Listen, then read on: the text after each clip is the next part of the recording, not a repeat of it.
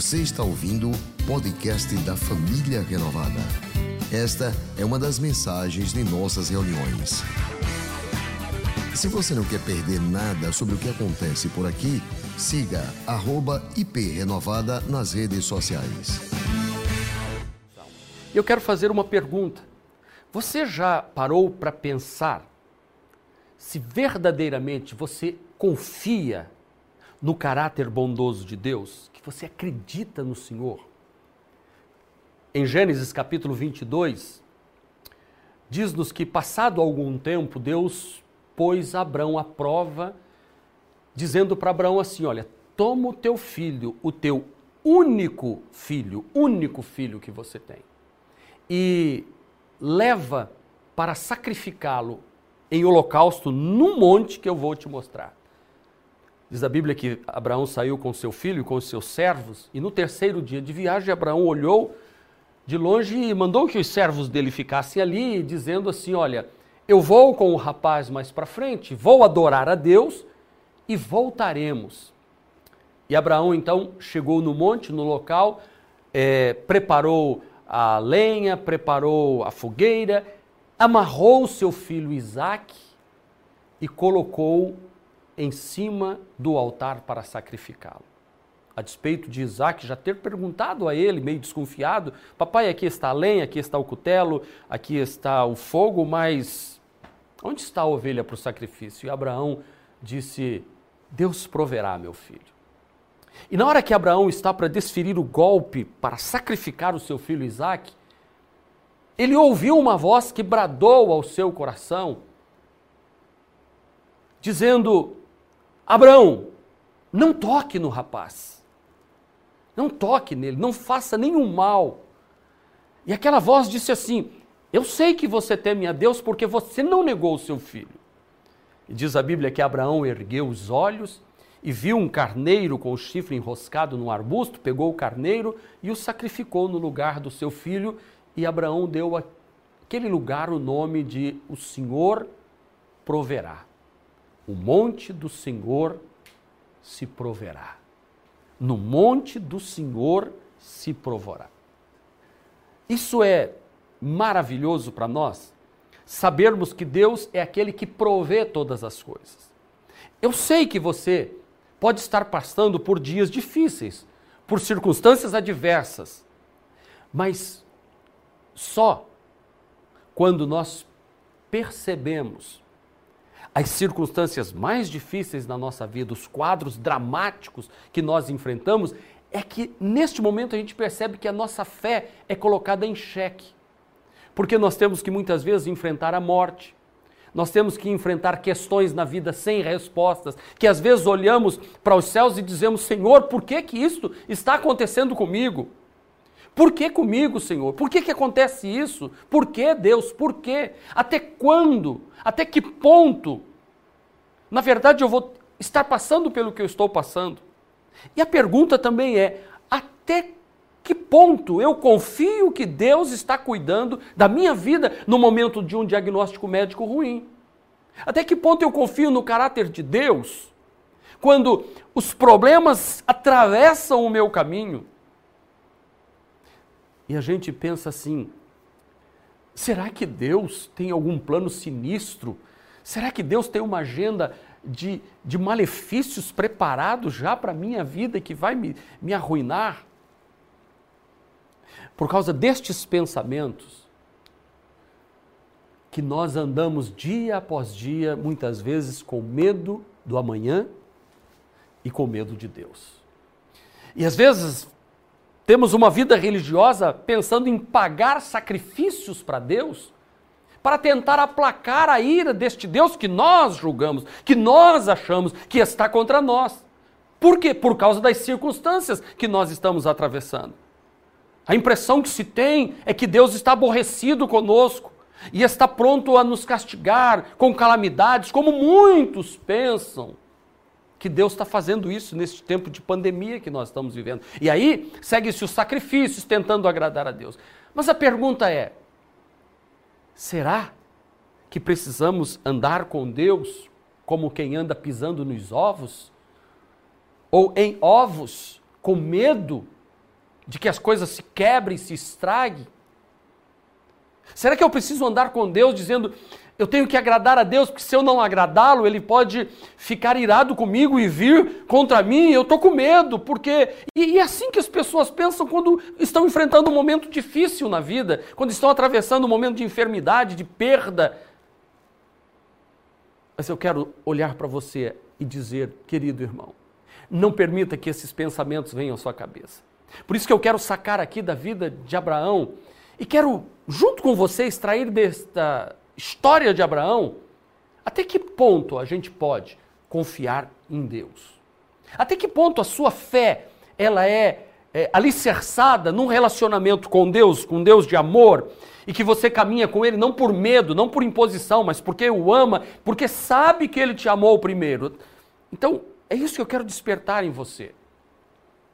Até que ponto eu posso confiar que daqui a três, quatro meses, Deus não vai de repente puxar o tapete da minha vida e, e, e, e me arrastar para uma vida sinistra? Até que ponto a gente tem que eh, desenvolver uma religião em que, de alguma maneira, a gente tem que aplacar a ira deste Deus que está sempre lá nos céus, pronto para nos castigar?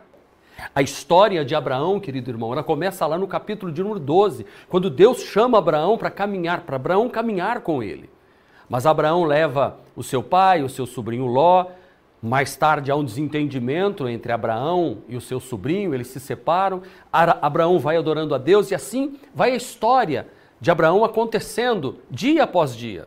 No capítulo 14, a gente conhece a história que uh, quatro reis invadem Sodoma e Gomorra, levam o Ló, seu sobrinho cativo. Abraão vai e traz-o de volta. Capítulo 15, Deus promete um filho a Abraão. Já no capítulo 16, conta-nos a história que Abraão tem um filho com a sua serva Agar. E daí surgem inúmeros problemas, justamente porque Abraão errou nesta caminhada. Capítulo 17, aos 99 anos, Deus renova a promessa de um filho a Abraão. Capítulo 18, três anjos visitam Abraão e dizem a ele: Olha, o Senhor vai dar a vocês um filho. Na primavera, Deus vai visitar e vocês terão um filho. Então, Abraão confia nesta promessa de Deus e ele segue intercedendo na Bíblia Sagrada pelo, pela cidade de Sodoma e Gomorra. Capítulo 19 vai em frente, Sodoma é destruída. Capítulo 20, Abraão vai morar em, em Gerar, na terra de Abimeleque. Ali ele comete também alguns erros na vida. Mas o que eu quero dizer para você que os capítulos vão se seguindo. Capítulo 21 tem a visita do anjo, o nascimento de Isaac, Vai seguindo, até chegar o momento em que Deus agora vem e pede o filho que ele havia dado para Abraão, para que Abraão sacrificasse num altar. Uma caminhada de vida que Abraão tem com Deus que não foi fácil, foi difícil. Deus teve que tratar com Abraão em diversos momentos para instruir Abraão, para orientar Abraão na caminhada que ele deveria seguir. Abraão, como nós, temos dificuldades de andar com Deus sentimos muitas vezes impotentes para compreender, para perceber, para entender, para decodificar os planos e os propósitos de Deus para a nossa vida. E talvez eu e você, certeza, estamos neste essa sinuca de bico, sabe? Que a gente não sabe o que fazer, que, que, que decisão tomar na vida. E é por isso que o apóstolo São Paulo disse em Romanos 11:34, ó profundidade da riqueza, da sabedoria e do conhecimento de Deus, quão insondáveis são os seus juízos e inescrutáveis os seus caminhos. Quem conheceu a mente do Senhor ou quem foi seu conselheiro? Paulo vai nos dizer em Romanos eh, capítulo 11, versículos 33 e 34 isto, a gente precisa ficar atento. O que, que Deus quer? 1 Coríntios 2,16 quem conheceu a mente do Senhor para que possa instruí-los? Então, algumas circunstâncias, a gente vai errando, vai fazendo besteiras, a gente erra na caminhada, como Abraão cometeu vários erros na caminhada dele. Mas o que eu quero dizer para você, não se culpe pelo fato de você ter sentimentos, ter tomado decisões erradas, ter ido por um caminho que você imaginava que não era o caminho de Deus. Abraão também passou por isso, porque Abraão quando recebe agora o seu filho Isaac, ele está com 100 anos e Sara com 91 anos. E aos 16 anos da idade de Isaac, Deus então vem e pede o menino de volta. Entrega teu filho para mim.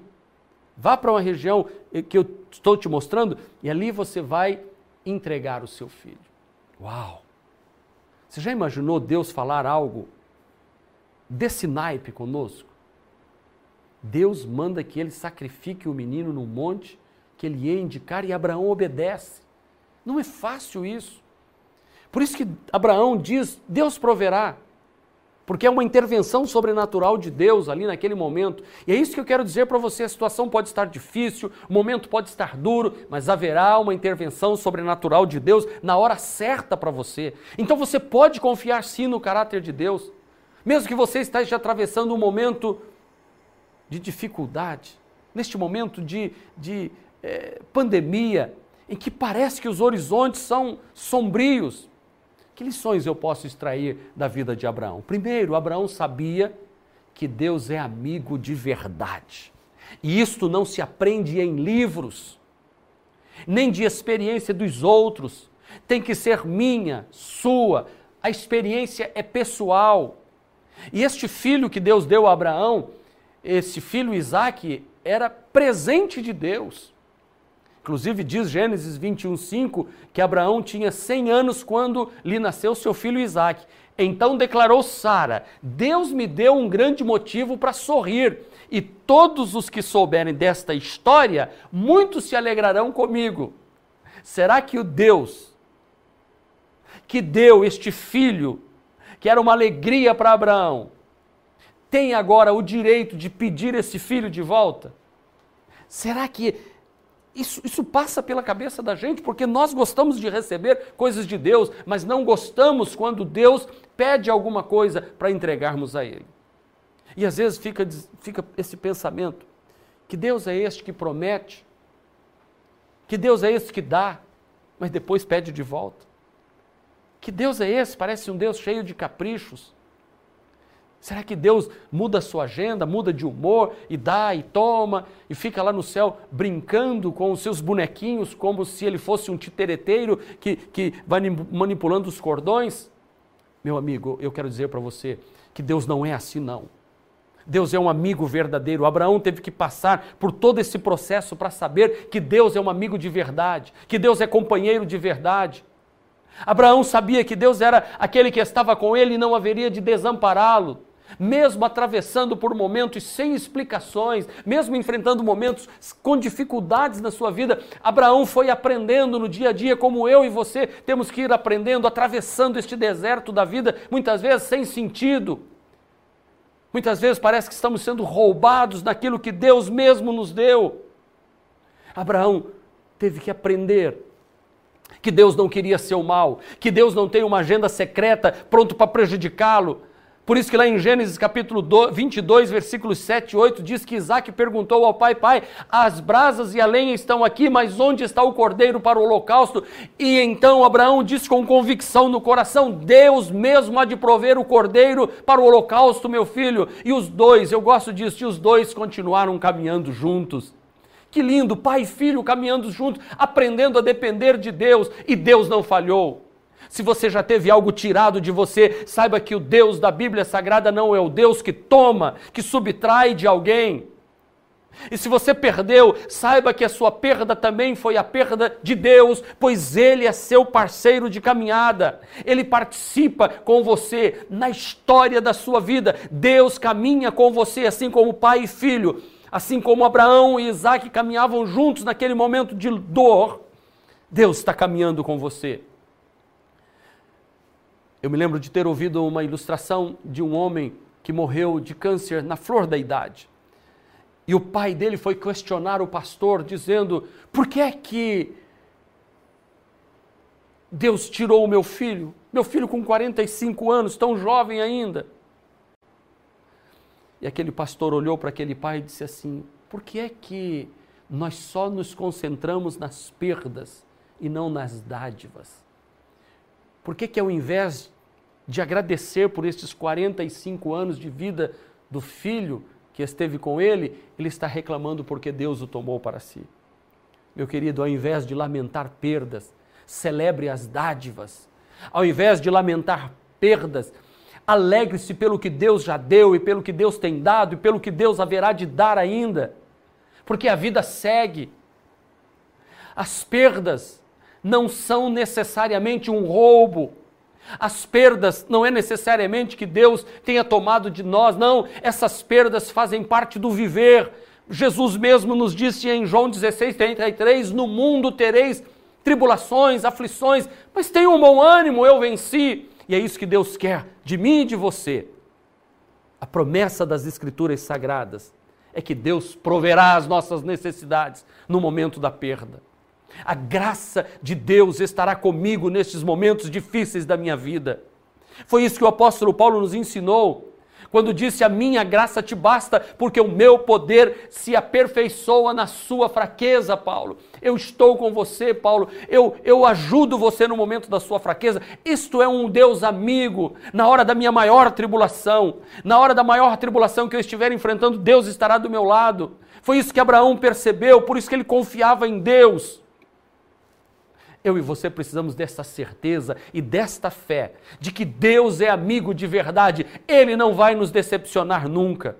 Eu me lembro da história do soldado amigo que traz uma lição sobre amizade. Um soldado pediu ao seu superior para ir buscar o amigo ferido no campo da batalha. O superior negou e disse: Você não vai buscar o seu amigo de jeito nenhum.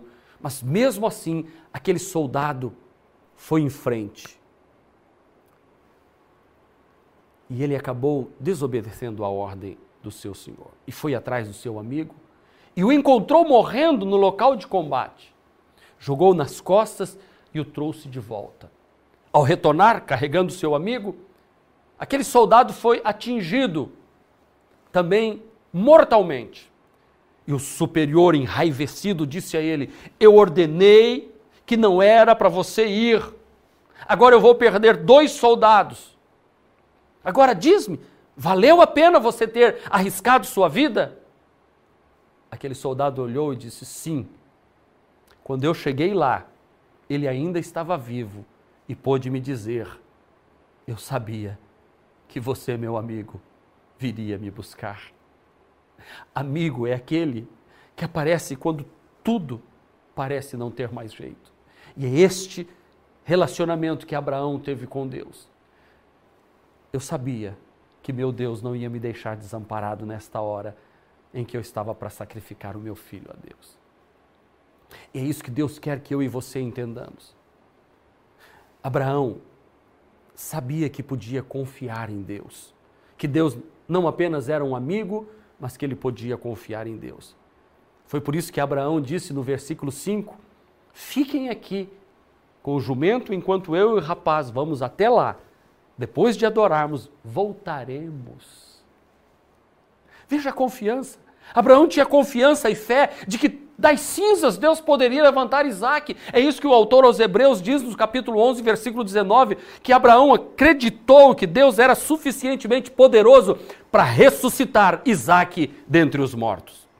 Eu acredito que este acontecimento tem tudo a ver com que Abraão viveu lá em Gênesis capítulo 18, quando ele intercede por Sodoma e Gomorra, e nós conhecemos a história que Abraão, Deus disse que destruiria Sodoma e Gomorra, e Abraão entrou em oração e disse: Senhor, se tiver 50 justos lá, o Senhor vai condenar os justos? Deus disse: Não, se tiver 50, eu não faço nada. Abraão disse: Mas se faltar 5, tivermos apenas 45? Deus disse: Não. Abraão disse: Mas se tiver só 40? Deus diz: Se tiver só 40, eu também não vou sacrificar. Abraão voltou e disse: Deus, mas espera um pouquinho, e se tiver 30? Abraão foi negociando com Deus. Deus diz assim: Eu não destruirei se tiver 30. Abraão prosseguiu, e se apenas 20 forem encontrados lá? E então Deus diz: Se tiver 20, eu não destruo. Mas Deus, se tiver 10, 10 justos. Deus respondeu: Por amor aos 10 eu não destruirei. Você viu Abraão conversando com Deus? É a conversa de um amigo com um amigo. Olha, eu vou destruir aquilo lá. Mas se tiver 50, 45, 30, 20, 10, aí Abraão acho que coçou a cabeça e disse assim, aí também já é demais. Abraão aprendeu a conversar com Deus e a saber que com Deus tem saídas. Que com Deus há sempre algo bom preparado para nós. Por isso ele pôde dizer: Fiquem aqui, meus servos, enquanto eu vou com o rapaz e depois voltaremos de adorar. Abraão demonstrou uma certeza. Qual certeza? Que a causa pode estar perdida. Isaac pode morrer, mas eu nunca estarei longe de Deus, pois Ele continua comigo. Abraão tinha esta certeza, a certeza de que a porta nunca se fecha com Deus. Ainda que Isaac morra, Abraão pensou, Deus pode ressuscitá-lo dentre os mortos. Abraão acreditava que Deus era suficientemente poderoso para fazer isso. Meu querido irmão, meu querido, minha querida irmã, saiba que mesmo na hora do seu maior desastre da sua vida, em que você perdeu um ente querido, Deus pode trazer luz, Deus pode trazer vida e conforto para este momento. Mesmo na perda, Deus pode trazer beleza. Da derrota, Deus pode trazer triunfo. O favor de Deus não acabou sobre os seus filhos. Se seu Isaac morreu, Deus pode ressuscitar outro Isaac. Em termos de sonho, eu estou te falando. É por isso que Tiago 1,12 diz que feliz é a pessoa que persevera na aprovação. Porquanto, após ter sido aprovado, receberá o prêmio da coroa da vida que Deus prometeu aos que o amam. Mesmo que você se ache perdido, Deus vai encontrar uma maneira de colocar você no caminho novamente. Deus tem novos recomeços para a sua vida. Deus tem novas estratégias para salvar sua família, para trazer o seu filho de volta, seu filho que tem um projeto de Deus, seu filho que tem uma palavra de Deus, que tem um ministério e está afastado. Eu fui um jovem que saí da igreja, eu tocava aos meus 16, 17, até os 18 anos na igreja, mas me afastei, achando que Deus não tinha um propósito para a minha vida. Enquanto minha mãe ficou orando e Deus disse a ela um dia, através de uma revelação de um pastor: Por que você está chorando pelo meu filho? Eu estou tratando com ele, vou trazê-lo de volta. Deus faz isso. Seu casamento pode ter sido destruído por uma infidelidade, mas Deus pode restaurar. Pessoas que perderam os negócios, Deus pode dar outra estratégia. Pessoas que têm os filhos com necessidades especiais, Deus vai te dar força e este filho será amado. Não existe plano de Deus para me fazer sofrer. Deus fará tudo e mais ainda para me dar o fim que Ele próprio deseja. E o fim que Ele deseja são coisas boas, é de alegria, creia e receba pela fé. Esta é uma promessa de Deus para a sua vida. Ei, eu quero deixar aqui este texto de Jeremias 29, 11, que diz assim: o profeta Jeremias falando como boca de Deus, dizendo: Porque eu bem sei o pensamento que tenho a vosso respeito, diz o Senhor, pensamentos de paz e não de mal, para vos dar o fim que esperais. Então me invocareis, e ireis, e orareis, a mim eu vos ouvirei, buscar-me-eis e me achareis quando me buscardes com todo o vosso coração.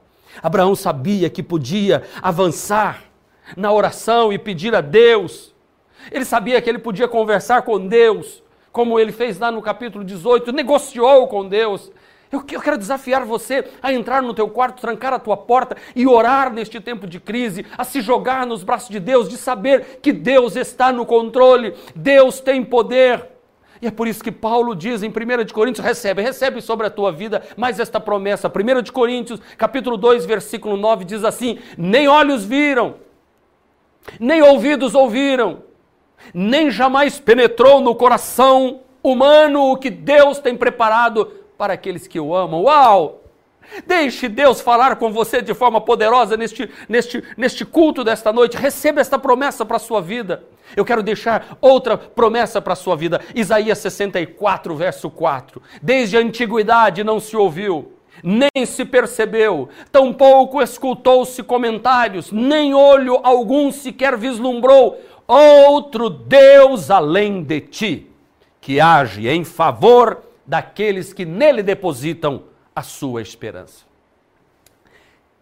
Tem algo novo vindo da parte de Deus em sua direção.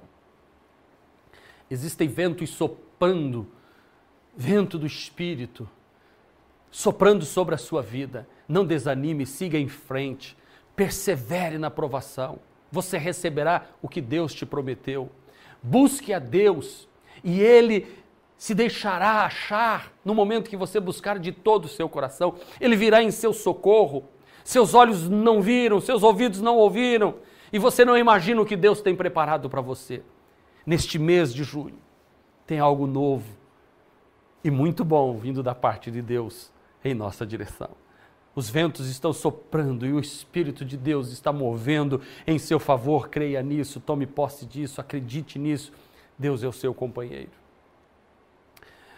Abraão sabia, meus irmãos, em terceiro lugar, que podia ir até as últimas consequências confiando no caráter de Deus. Porque Abraão ouviu uma voz. E onde é que Abraão se baseava? Pois não existia nenhum registro na história de Israel de sacrifício de um filho. Porque se Abraão errar nesta experiência, ele estará cometendo um crime hediondo. E se isso foi um delírio da sua cabeça ou uma loucura? Como é que você sabe que é a voz de Deus?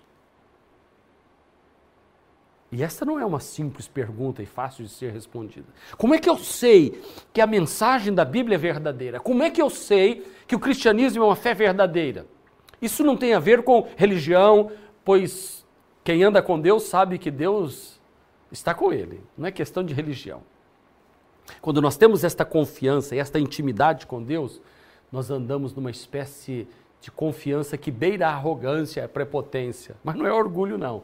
Porque às vezes diz assim, ó, Deus vai fazer, Deus me falou, Deus está comigo, Deus vai dar vitória. Às vezes quando eu estou pregando e depois eu vou assistir a mensagem gravada, eu falo assim, puxa vida, eu tenho essa fé toda mesmo? É assim, eu imagino as pessoas que olham para mim, mas que prepotente, que pastor ousado, é verdade, a Bíblia Sagrada me dá esta garantia, esta certeza que Deus é um Deus de caráter, que fala e cumpre.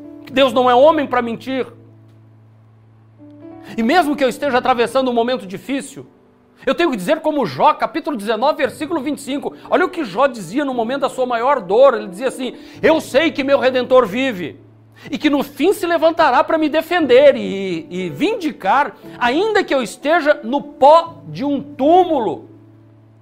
Ainda que não aconteça nada aqui, mas quando eu estiver no túmulo, este Deus vai fazer as coisas acontecerem. Uau, eu, eu preciso chamar você. Eu quero que você, com muita fé no seu coração, que você vá até as últimas consequências, como Abraão foi, numa certeza absoluta que Deus não deixará você errar. Que Deus não permitirá que você faça besteira na caminhada. Que Deus não vai te empurrar num precipício abaixo. Que Deus não vai ser como, como os guias dos, dos, do candomblé que abandonam os seus cavalos quando eles vão ficando velhos ou idosos. Não, não! O Deus de Israel é aquele que ama os seus filhos. E mesmo que seus filhos venham errar, talvez você esteja dizendo: Mas, pastor, eu errei e há um peso sobre a minha cabeça. Ei, ei! Quem nunca errou? Atire a primeira pedra, disse Jesus.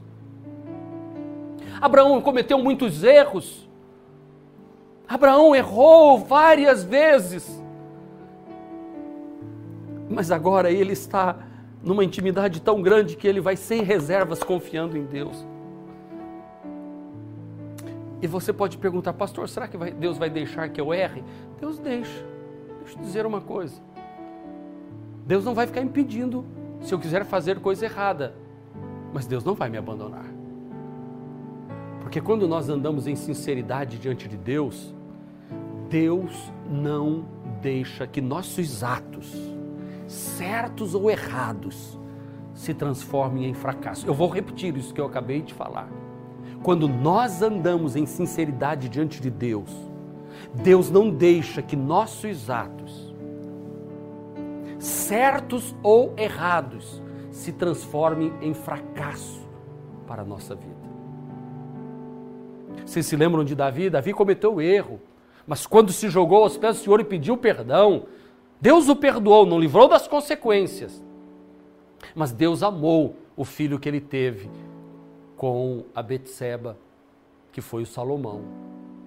Sabe, tem muita gente que está vivendo debaixo de culpa, se martirizando por ter tomado algumas decisões no passado, diz assim: "Ah, eu não deveria ter pedido demissão daquele emprego. Eu não deveria ter iniciado aquele projeto. Eu não deveria ter confiado naquela pessoa. Ah, eu me casei achando que estava fazendo a coisa certa, mas fui abandonado pelo meu marido ou pela minha esposa. Ei, siga em frente. Eu não deveria ter tomado aquela decisão que arruinou minha vida. Siga em frente. Não viva eternamente nesta angústia. Siga em frente, coloque tudo nas mãos de Deus, pois Deus é especialista em pegar matéria-prima podre e transformar em coisas maravilhosas em nosso favor. Eu estou falando para você, confie no caráter de um Deus que te ama. Abraão confiou até o fim. Não importando o que viesse a acontecer. Portanto, portanto, não tenha medo de viver, vá em frente. E há um texto da Bíblia de Romanos capítulo 8 que diz assim: Sabemos que Deus age em todas as coisas. Deus age em todas as coisas para o bem daqueles que o amam, dos que foram chamados de acordo com o seu propósito. O versículo 21 diz assim: Que diremos, pois, diante destas coisas? Se Deus é por nós, quem será contra nós? Eu quero desafiar a sua fé nesta noite de vitória. Eu quero desafiar você a confiar em Deus. Se você errou, mesmo assim Deus não vai deixar de te amar e de te ajudar e de sair deste erro, pois Deus não rejeita seus filhos. Até mesmo os nossos pecados, Deus pega e dá uma experiência nova para gente. Porque naquilo que você errou e falhou, você sofre as consequências. Você não quer mais saber daquele erro diz nos Hebreus capítulo 8, versículo de número 12. Porque eu lhes perdoarei a maldade e não me lembrarei mais dos seus pecados. Receba perdão para a sua vida nesta noite, querido irmão. Receba perdão para você agora, mulher. Homem que está me assistindo agora, chega de ficar prostrado